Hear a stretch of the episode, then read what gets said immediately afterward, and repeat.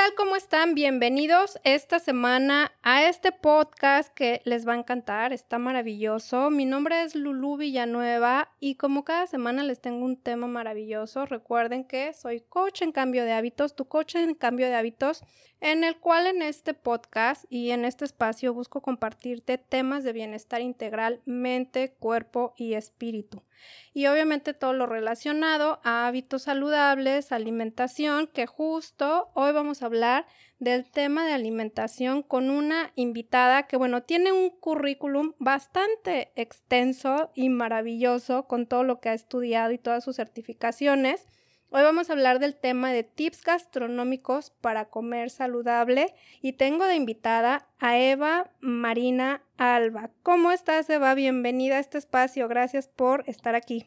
Gracias, Lulu. Muchas gracias por haberme invitado. Muy contenta de estar contigo y con toda tu audiencia en este podcast que es la verdad muy, muy interesante y mm, sobre todo muy enriquecedor para lo que es el tema de, de salud a nivel integral.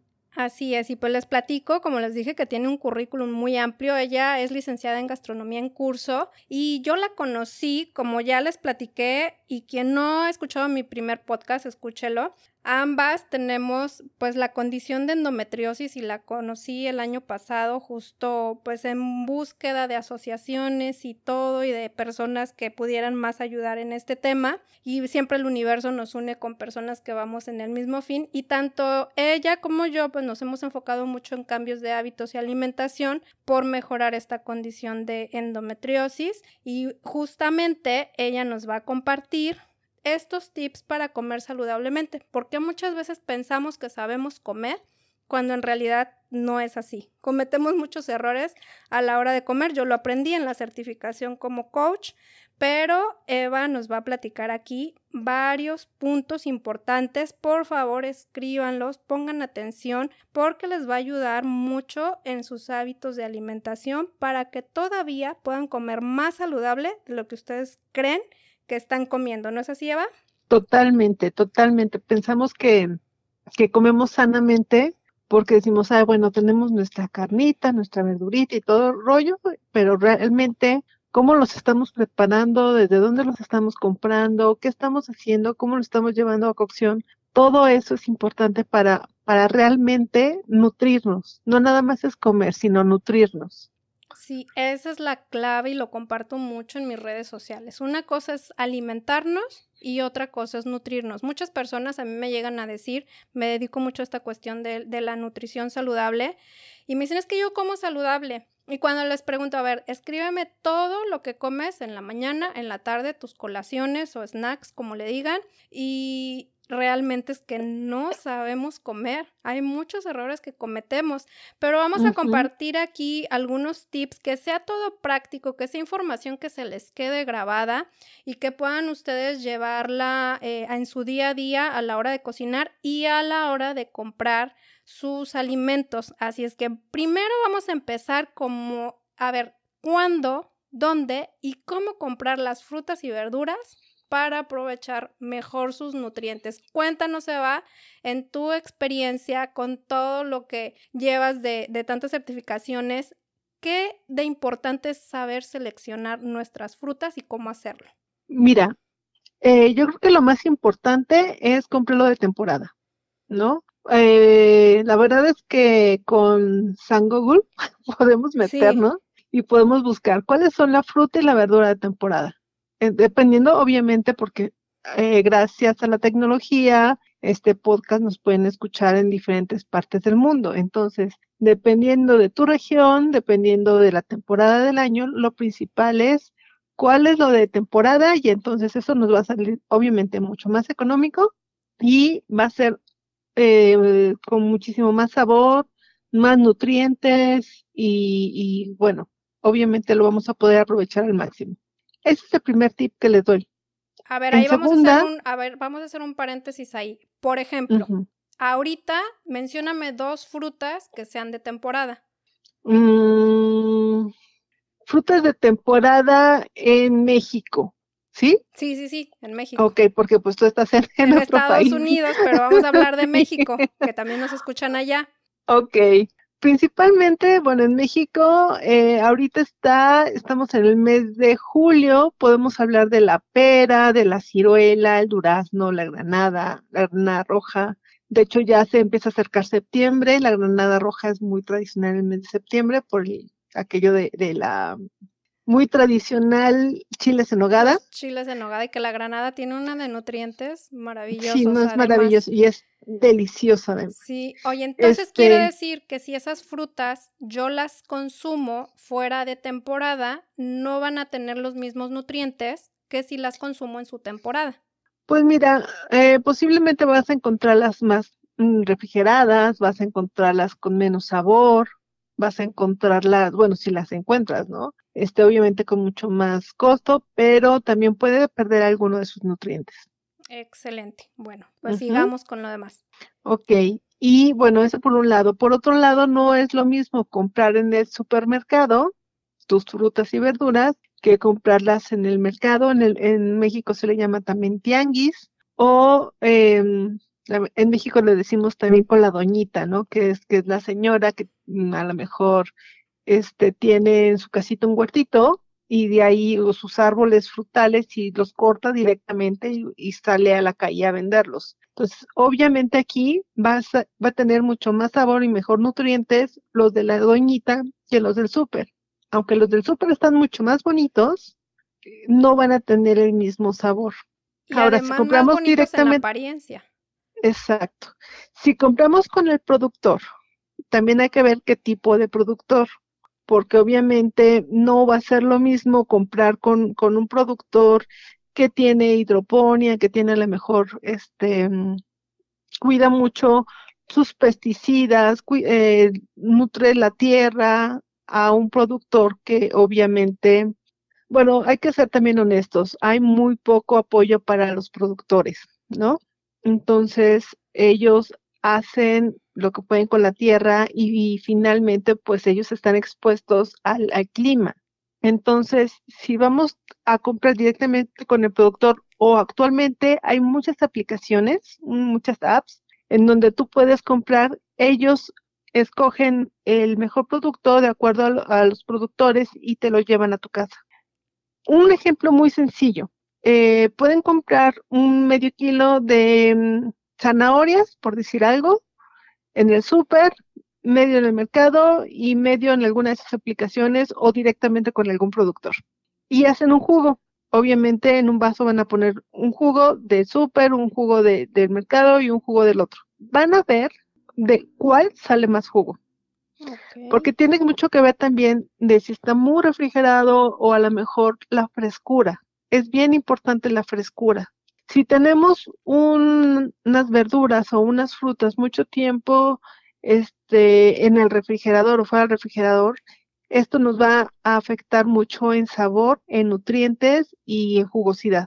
Entonces, entre más fresco esté el producto, menos congelado, comprarlo local también es bien importante, porque obviamente tiene menos tiempo en, en transportación y demás. Entonces, todos esos tipo de cuestiones que aunque nosotros digamos, no, no tiene mucho que ver, sí tiene mucho que ver en sabor y para, para los nutrientes. Obviamente un producto orgánico o hidroponía va a tener mucho más nutrientes que uno que tiene más tiempo refrigerado. Claro.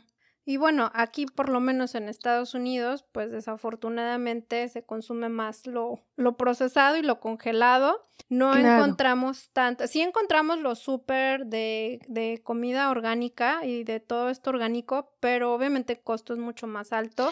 Aunque también, fíjate que yo conocí a una chica eh, que ella trabajaba en un, en un lugar donde empaquetaban todo esto supuestamente orgánico y ella misma me dijo, dices que no es tan orgánico como creen, sí se les agregan cosas. Entonces, sí no hay nada como el de la huertita, pues aquí en Estados Unidos sí tenemos, pero muy, o sea, no está muy al alcance y no me refiero tanto al económico, sino a la cercanía de encontrar quien lo haga. Ahora con esta situación que se dio de, de este año, mucha gente sí empezó sus negocios de repartir comida y todo eso, y entre ellos, pues frutas y verduras orgánicas, que es lo que yo empecé a a comprar más para, para que me dejaran en casa y sí notas una diferencia totalmente.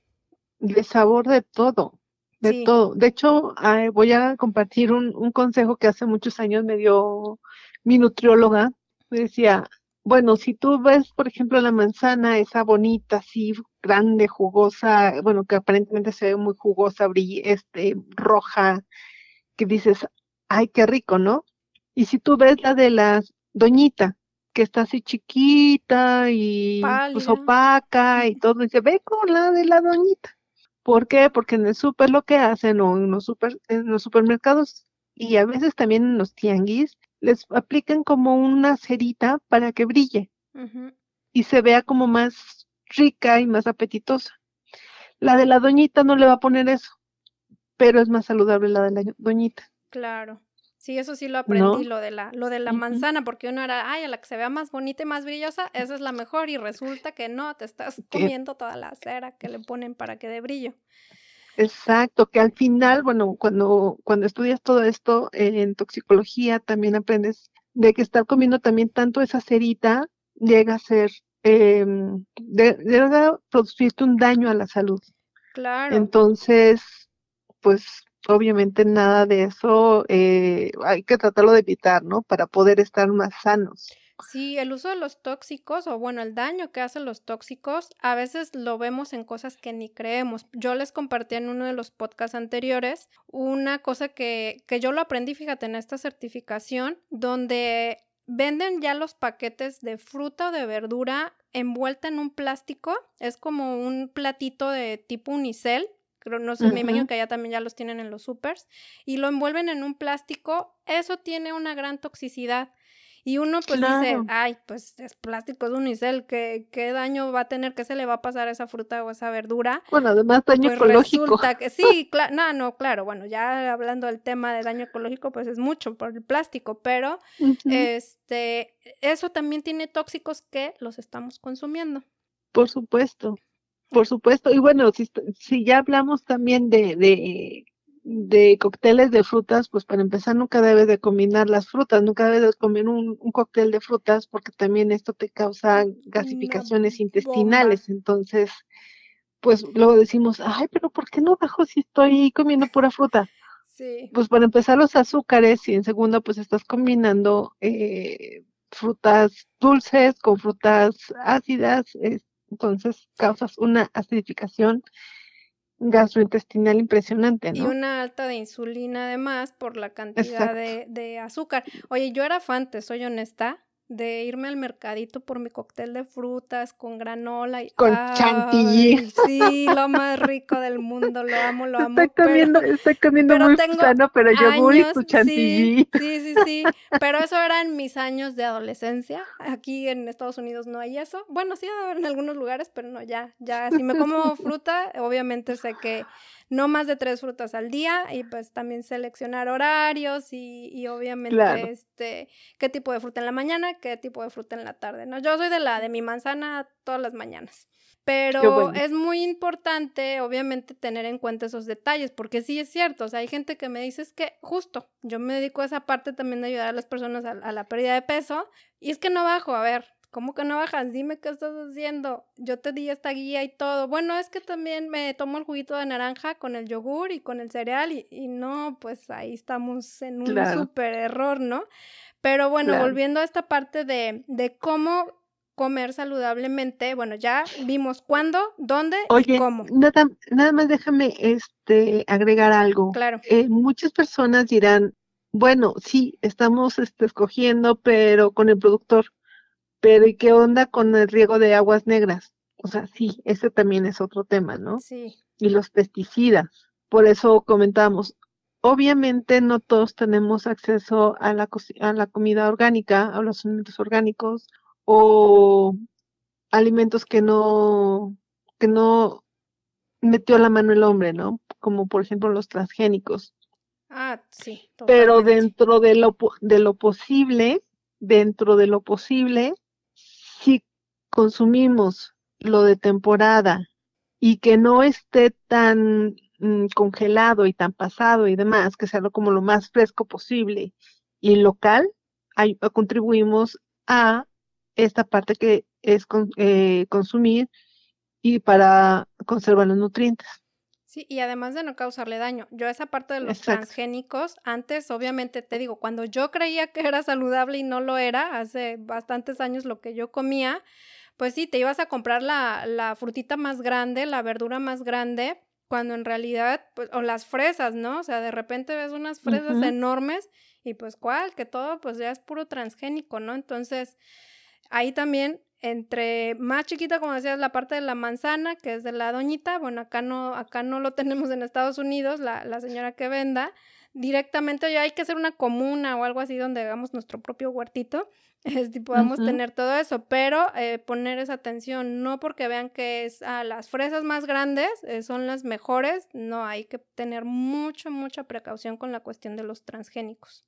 Claro, claro, claro. Así es. Y bueno, ahora, Cuéntanos cómo podemos aprovechar más los nutrientes en las verduras. Yo tengo entendido que hay muchos nutrientes que obviamente que tienen las verduras, pero hay nutrientes que tienen las verduras crudas, pero que también sueltan otros nutrientes cuando las coces.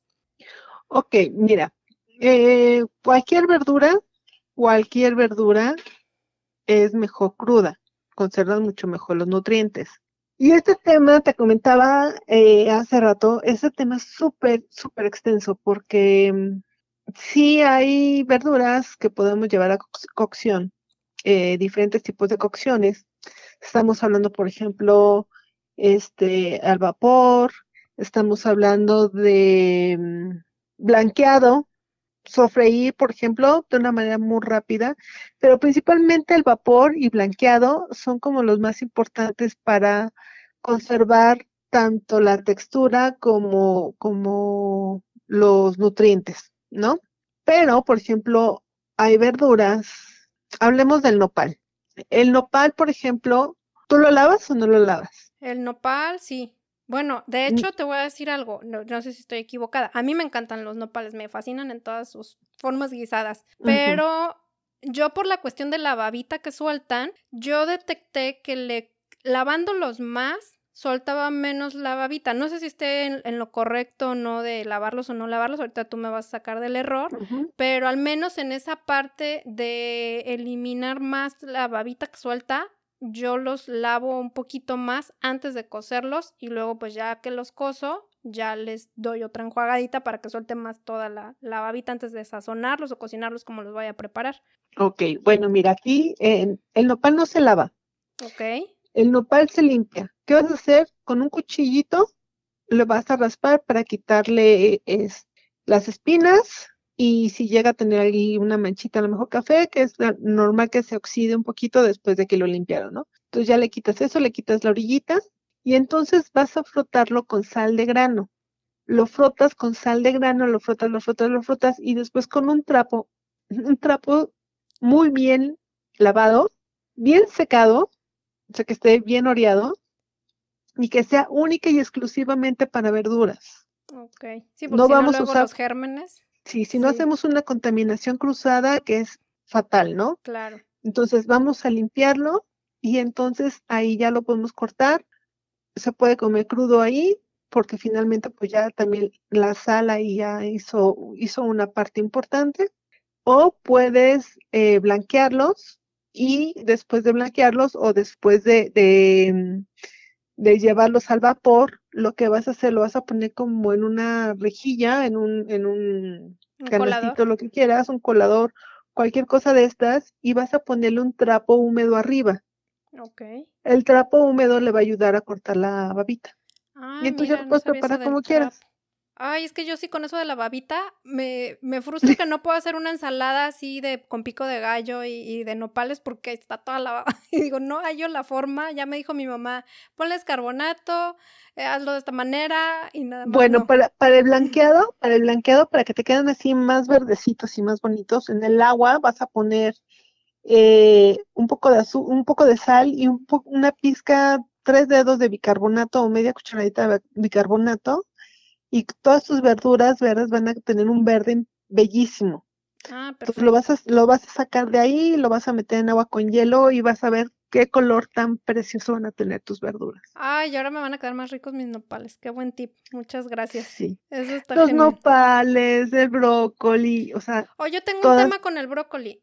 Nunca me queda, porque ahorita hablaste que una de las formas más recomendables es al vapor. Yo también lo he aprendido, pero a mí el brócoli nomás no me queda al punto. A mi esposo le queda perfecto. No soy muy fan del brócoli, pero sé que es de lo más saludable y me lo como. Y me gusta cómo le queda a mi esposo en el punto así perfecto, pero a mí no. Yo lo tengo que hacer al sartén. Se me pasa de, de, tiempo. Blanquealas. Ok. Mira, hay un, hay un tema que es un tema que, que yo quería tocar que es bien importante para, mm, pues para la salud, que es el tema de las temperaturas. Y perdóname si me adelanto, pero ahorita que ya tocamos este tema, eh, el tema de las temperaturas es súper importante. De los menos 4 grados a los 60, estamos hablando, bueno, sobre todo de los 4 grados a los 60, es una zona de peligro de temperatura porque es donde se crean todos los microorganismos que pueden llegar a afectar nuestra salud. El ser humano tiene eh, su temperatura generalmente 36 grados, ¿no? Pasando los 60 grados, cualquier microorganismo se muere, pero necesita estar en 15, 15 eh, segundos aproximadamente para que puedan morir. La temperatura ideal es de 60 a 73 grados centígrados, ¿ok? O Celsius. Entonces, tú lo que vas a hacer, vas a poner agua a hervir. Te digo, le puedes poner un poquito de sal, una pizquita de sal y su bicarbonato. No debe de hervir. El agua hierve, llega a su punto de ebullición a los 100 grados centígrados. Entonces, lo que vamos a hacer es que yo siempre les recomiendo, yo sé que no son gastrónomos, pero aún así tengan un termómetro tengan un termómetro de cocina, les va a ayudar, les va a facilitar la vida de una manera impresionante. Llegan a los 60 grados centígrados, en esos 60 grados centígrados tú lo vas a tener generalmente a, este, a fuego medio bajo, ¿no? O, medio.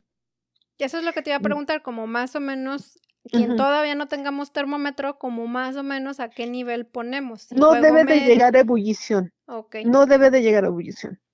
60 grados y entonces en eso cuando ya está ahí lo vas a vas a poner tus verduras 15 segundos lo sacas con un escurridor y lo llevas a un bol o a un este refractario que quieras con agua potable y muchos hielos para cortar e, el, la cocción.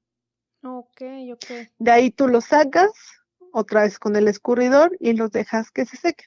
Aquí es súper importante, si los vas a consumir en el momento, bueno, pues ya te van a quedar crocantes, te van a quedar con un color divino, puedes cocinarlos, puedes usarlos para ensalada, los puedes utilizar para lo que quieras, o si no, si los quieres guardar, entonces ya que se te escurrieron bien y todo, lo puedes llevar en un refractario eh, o en un, en un este topper y lo guardas, lo puedes guardar en o en una bolsa de Ziploc también este, si lo quieres congelar, yo te recomiendo que hagas porciones y puedes llevar unos a congelación y otros a refrigeración.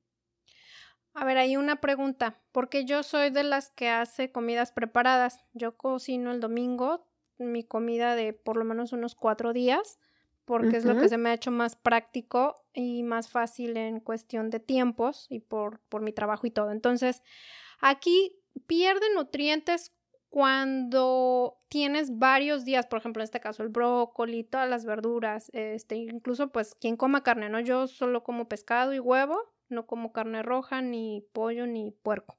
Entonces, en este caso, tanto como las verduras o como quien coma carne, pierde sus nutrientes por estar en varios días de refrigeración.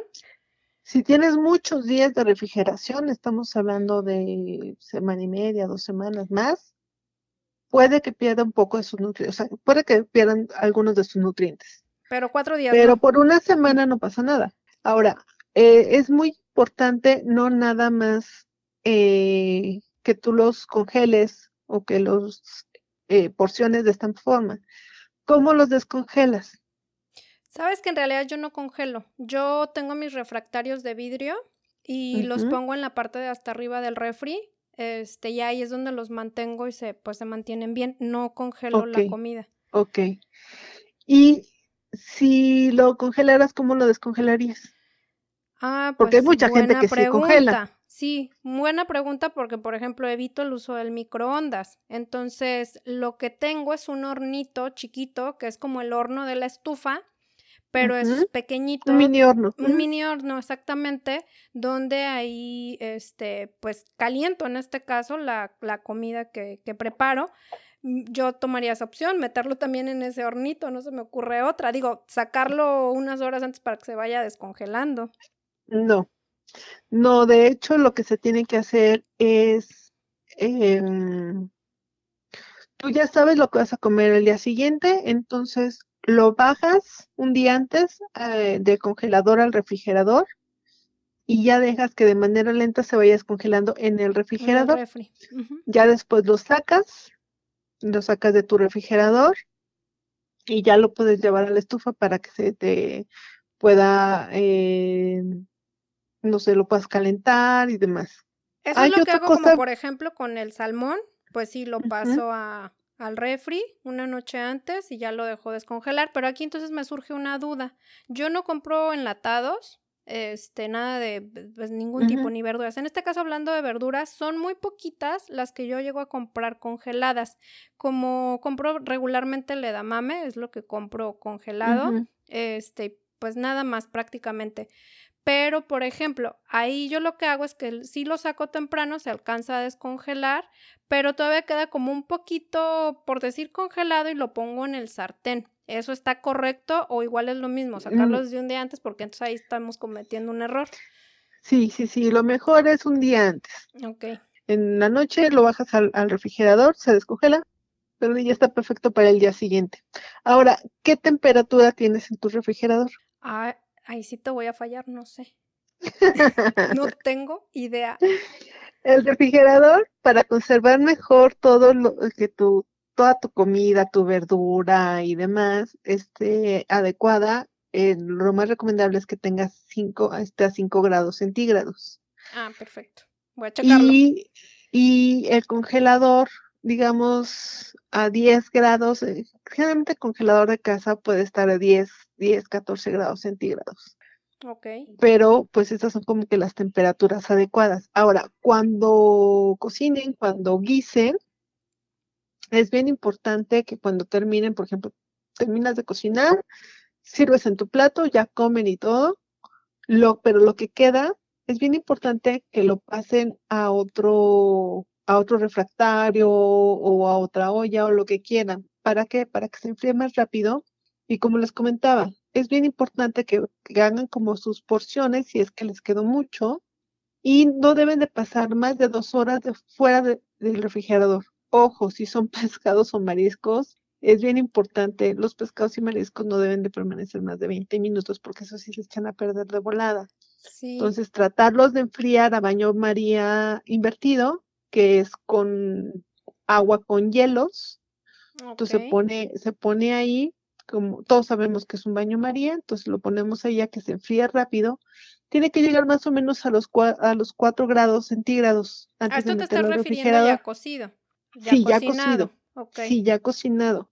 Si no es este pescados y mariscos, digamos que tratar de que se enfríe en una hora, que no pasen de dos horas, porque clásico ya sabes que tienes la fiesta que haces el mole, que haces el pozole, y te sobró muchísimo. Bueno, entonces porcionarlo. Ay, lo dejo hasta mañana. Y este, ay, lo dejo toda la noche con la ventana con la ventana abierta, ¿no? Al fin y al cabo está haciendo fresco. No, no, no, no, no, porque entonces ahí se empiezan a generar muchísimas bacterias. Entonces lo llevamos a baño maría invertido y lo metemos a refrigerador cuando tenga 4 grados centígrados. ¿Qué son 4 grados centígrados? Como le hacíamos este con la leche del bebé, lo tocas, debe de sentirse tibio, más frío que, que tibio, ¿no? Para que lo podamos meter y no se generen las bacterias. Y obviamente cuando lo saquemos es mejor pues llevarlo a cocción en estufa. A ver, aquí me surge otra duda. ¿Qué pasa si metemos la comida caliente al refri? Híjole, uno se te puede descomponer el refrigerador. Sí, bueno, ese, ese me lo sabía, es lo único. Dependiendo, sí. sí. dependiendo de la temperatura se te puede descomponer el refrigerador. Y dos, se pueden generar este, bacterias. Ah, ok, perfecto. Yo lo que hago es que sí lo dejo, hago, pongo mis refractarios, te hago como 10 a 15 platos entre para mi esposo, mi hermana y yo. Este, y sí lo dejo ahí que se vaya enfriando, aproximadamente son los 20 minutos en que sí se llega a enfriar, en lo que voy distribuyendo en cada uno y voy cocinando todo. Entonces, pues por esa parte estoy bien. Sí, puedes tener ahí un proceso de, de, de, mm, de contaminación, o sea, se te puede contaminar ahí el producto o algo. Obviamente dependiendo de lo que estés cocinando, pero por eso es que se recomienda o que se haga un baño María invertido y ya de ahí lo metes, que finalmente se va, va a ir teniendo un enfriamiento sí acelerado, pero digamos no tan brusco, ¿no? Un paulatino. En, en, el, en nosotros en gastronomía lo que hacemos es que cuando queremos enfriar algo muy, muy rápido, un refrigerador no te va a dar la temperatura brusca que se necesita para que no exista esta proliferación de, de, de bacterias. Entonces, nosotros lo que hacemos es, tenemos un, como unos congeladores que son especiales que te lo bajan a una temperatura de menos 4 grados, más o menos como 18 grados centígrados. Te lo bajan de volada, este, que es justamente la etapa de su gelación. Entonces, se lo enfrían de volada, pero así de volada, de volada, de volada.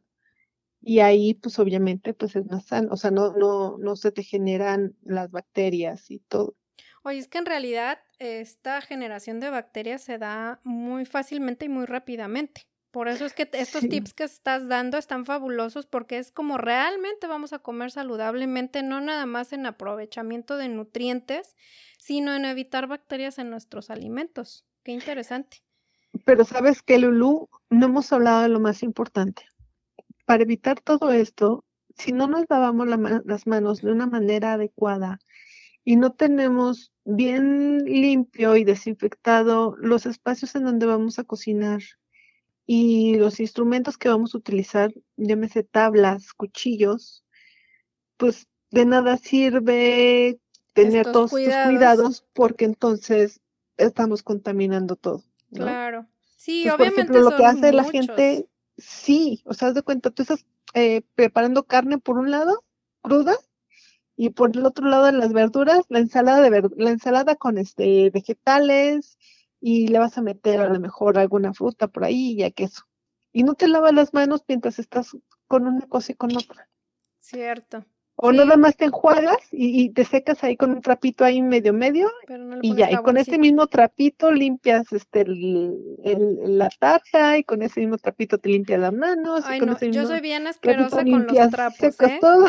Yo soy bien asquerosa con los trapos, uso más este servilletitas desechables, pero yo sí eso de los trapos, tanto los trapos y la secada de las manos en las toallas del baño, no, o sea, es como que sea lo más limpio posible, porque sí, o sea, la verdad es que es una generación de bacterias, una acumulación y, y las riegas por todos lados, o sea, sí tenemos que estar conscientes de tener la cocina limpia, bien desinfectado, todo, no nada más lo que comemos, sino también el área donde cocinamos. Es un punto súper clave.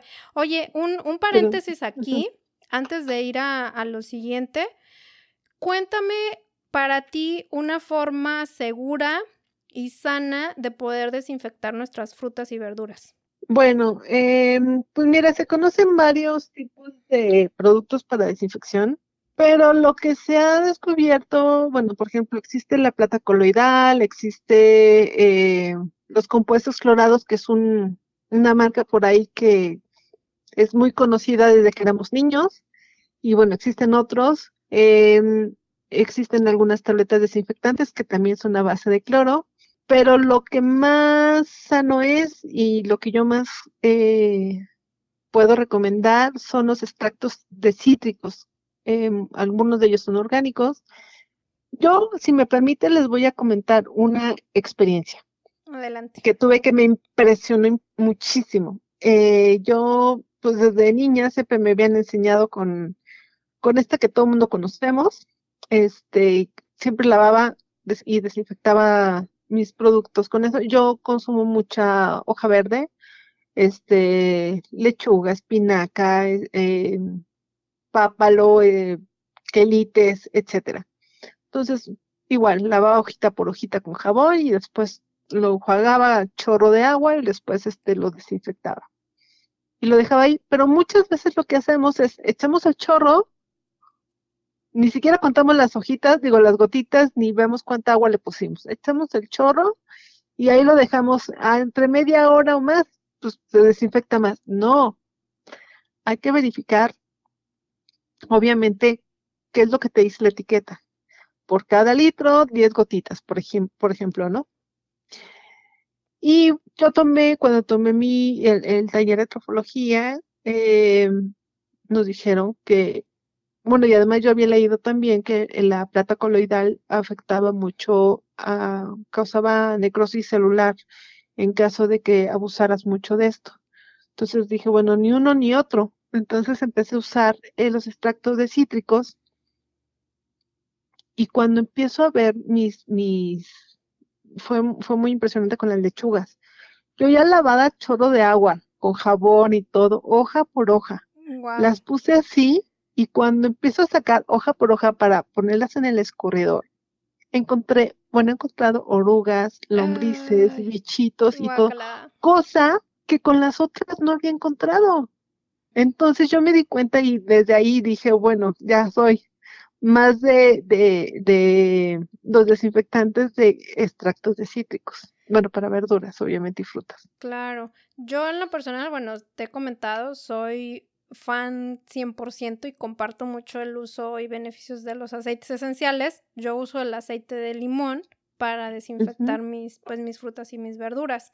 Es lo que yo les puedo recomendar, pero obviamente pues puede haber más, más opciones, ¿no? También pues en este caso el de naranja, pero pues siempre ir a lo más natural. Sí, es que vemos cosas que dices, no, no, puede ser. No, no, yo me impresioné muchísimo porque dije, bueno, a lo mejor se sigue moviendo. No, no, no, obviamente ya están muertos, pero dije, esto no lo comemos.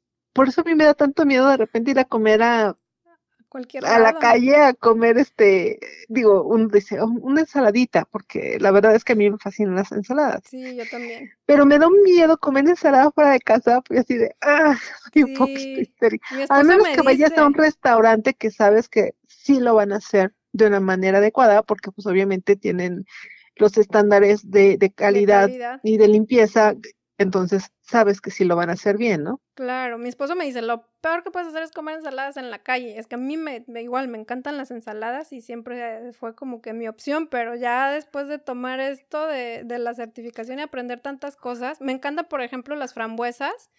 Y esas frambuesas ahí en medio que tienen ese espacio, mm, vi un documental de que no sé en qué este, se, se, enfermaron que fueron a una conferencia por un postre que tenía frambuesas y detectaron que tenían unos animal, mini animalitos, imagínate.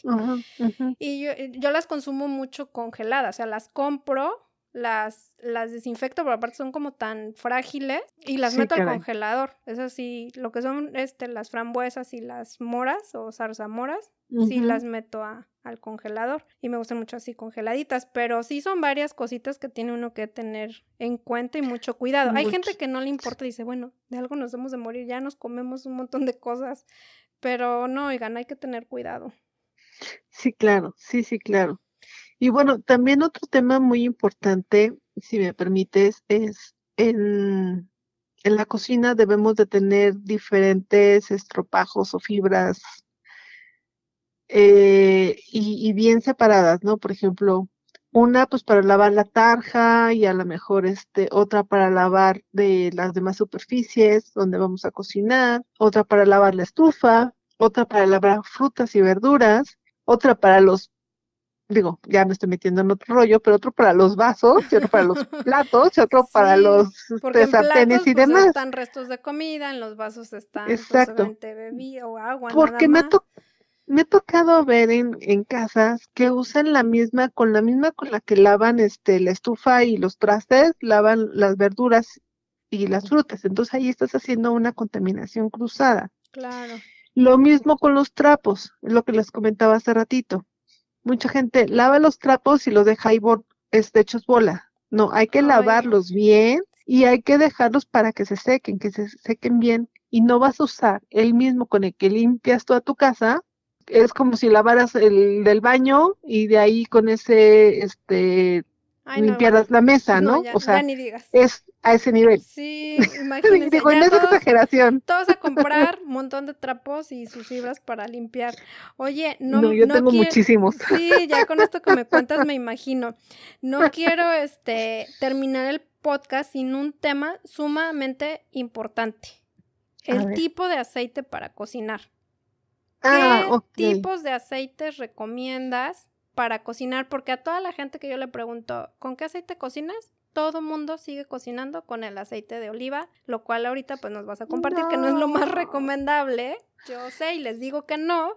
Tú diles cuál es el mejor para cocinar y por qué el aceite de oliva no es el mejor para cocinar. Mira, todos los aceites tienen su punto de humo. Esto es el nivel más alto de, eh, de calor que, que toleran, ¿no? Entonces, el aceite de olivo, su punto de humo es muy bajo, que es el de 190 grados. Entonces, esto es muy, muy bajo. Digan, ay, 190 grados, pues el agua, eh, su punto de ebullición es a 100. No, es que se calienta muchísimo. tenemos que tomar en cuenta que son aceites y se calientan muchísimo. El aceite de oliva te puede servir perfectamente y conserva todos sus nutrientes en crudo. en, en, frío, perdón, para ensaladas, pues para hacer muchísimo, para el humus, para muchas cosas.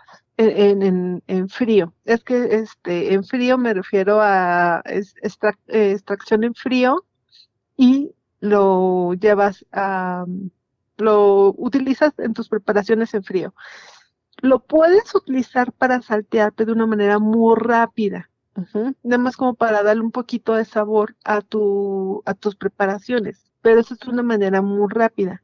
¿Cuáles son los aceites más saludables por el punto de humo y también por, por lo que contienen?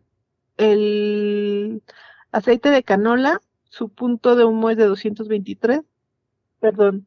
El pues sí, el aceite de cártamo también, que son 232 grados centígrados, y el aceite de coco, que aparte el aceite de coco le va a aportar un sabor delicioso a tu comida. A nosotros en casa, de repente, cuando tenemos ganas de verduras salteadas, las salteamos con aceite de coco. Y no sabes qué cosa tan deliciosa que es. Sí, yo utilizo el aceite de coco muy poco. Tengo todavía ahí mis reservas con el aceite de coco. Este, Sabes que yo sigo mucho a un doctor eh, cuando me hice vegetariana, que no sé si lo conozcas, el doctor Eric Estrada. Eh, ah, sí. Y bueno, pues él da mucho, él es vegano, crudo y vegano, de hecho. y él sí como que da una información ahí en cuestión del aceite de coco. Pero en todas las demás áreas que he estudiado y en la certificación de hecho sí lo recomiendan como uno de los mejores para cocinar. Entonces yo soy como que poquitas veces lo, lo utilizo para cocinar, sí le da un sabor increíble. Este, pero cuéntanos, por ejemplo, el aceite de aguacate. ¿Tú qué opinas? no, pero espérame tantito. Es bien importante que cuando utilicen este tipo de aceites, sobre todo el aceite de coco, sea igual, igual que como les comenté con el aceite de oliva. Aceite de primera extracción en frío. Sí, sí, sí. Porque va a ser un aceite más puro. Entonces no, no va a tener así sabores desagradables ni nada. Igual los aceites hay que poner, hay que guardarlos en lugares eh, que no les dé mucho sol, eh, a una temperatura adecuada para que no vayan a hacerse muy, no se vayan a hacer rancios tan fácilmente. Claro. Ahora, el aceite de aguacate, el aceite de aguacate también es, es recomendable, al igual que el de ajonjolí. Su punto de humo, no tengo ahorita el dato del aceite de aguacate, pero creo que también va más o menos igual que el aceite de ajonjolí, que son 210 grados Celsius. Más o menos también por ahí van. Este, los dos también se recomiendan, pues tanto frío como, como, para, cocinar. Yo es el que utilizo para cocinar y fue también recomendado por una nutrióloga hace algunos años y es el que utilizo para cocinar. Algunas veces te digo, le combino un poquito el de coco pero uso más el de aguacate. Es que sabes también que tienen estos que le aportan sabor a la comida. El de ajonjolí, el de coco y el de aguacate le aportan también sabor. Un pequeño toque de sabor. Igual que el de oliva, pero el de oliva finalmente, como comentamos, si lo puedes usar en frío, mejor. Va a conservar mucho más sus nutrientes. Sí, y aparte de hacerte un aderezo, yo por ejemplo me hago mis aderezos con aceite de oliva y aceite de limón o de menta, este y limón, o sea, aunque haga, por ejemplo, con le ponga el aceite de limón y le pongo un limón amarillo y el aderezo queda delicioso con el de menta y, o el de romero, híjole, quedan súper ricos, que ya ese es otro tema que ya no alcanzamos a tocar aquí, pero esa cuestión de los aderezos también hay que tener mucho cuidado porque muchos creen que todos son saludables y no. Sí, no, hay algunos que tienen demasiadas calorías. Mucha grasa y muchas calorías, entonces pues la forma de hacerlos es. mejor. Eva, híjole, es que podríamos aventarnos horas y horas. Este tema está fabuloso, pero vamos a tocar otro podcast más adelante porque contigo tenemos un montón de temas. Vamos a quedar pendiente con uno súper interesante que es la, la comida mexicana ancestral. Vamos a ir más adelante con eso. Este, pero por ahorita, bueno, estos son los tips. Espero que los hayan anotado, chicos, chicas, porque de verdad van a hacer una diferencia enorme. Yo por lo menos ya aprendí a cómo me vaya a quedar el brócoli. Espero que ahora sí me quede bien. Y los Ahí luego nos platicas. Ahí lo pondré en mis historias cuando lo haga. Este, se los prometo. Ahí de repente subo mis recetas. Pues ahí lo compartiré. Compárteles, por favor, tus redes sociales para cualquier persona que tenga interés en aprender un poquito más sobre comer saludable. Y aparte que, bueno, ella además en sus redes sociales hace varias veces a la semana con diferentes tipos de temas, eh, varios Facebook Live o Instagram Live. Gracias eh, que tuve la oportunidad de compartir contigo uno de ellos, que fue el de Mindful Eating, aprendiendo a comer de manera consciente, pero compárteles tus redes, porfa. Claro que sí. Eh, bueno, tengo dos, que es por medio de, de Endo y Plena, que es todo este movimiento que hacemos de eh, tener una vida saludable de una manera integral, va enfocado a mujeres, dentro del programa de Mujeres Inspirando Mujeres, en donde los hombres son parte del equipo. es arroba endo espacio vive espacio plena, ese es Facebook. Y en Instagram tenemos endo vive plena junto y tenemos eh, ya la parte gastronómica que es más cavado y pizcas en Facebook y eh, en Instagram con mm, eh, separado de, de ay, guion bajo, guion bajo, más cavado y pizcas. Por ahí nos pueden seguir por ambos, por un lado por el lado de, de la salud y por el otro lado el gastronómico. Que también es salud, porque comparten unas recetas súper ricas y saludables. pues tenemos un poquito de todo, porque los postres no son tan saludables, pero sí son muy deliciosos. Ya eso, es un, ya es un extra. Ya después hablaremos de postres saludables. Mil gracias, Eva, por haber compartido conmigo este, este podcast. Espero y estoy segura que a muchas personas les va a ser de gran ayuda. A mí me ha sido de gran ayuda, he aprendido varias cosas. Y muy importante, si a ti te gustó este podcast, por favor compártelo y si no, también, como siempre les digo, compártanlo porque puede haber alguien a quien sí le guste y a quien sí le ayude y les sean de mucha utilidad estos tips que nos acaban de, compartir y que además de una experta, de una persona profesional que, como les digo, tiene amplio conocimiento en toda la cuestión de la nutrición y comer saludable.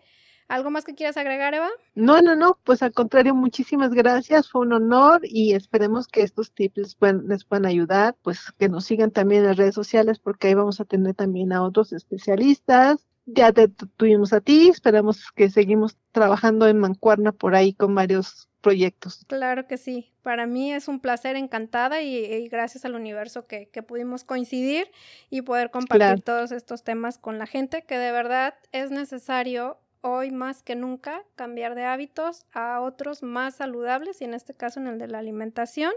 Por favor, generemos esos cambios porque nos van a transformar no solo nuestra vida, sino también la de nuestra familia y qué mejor que vivir en salud plena, mente, cuerpo y espíritu.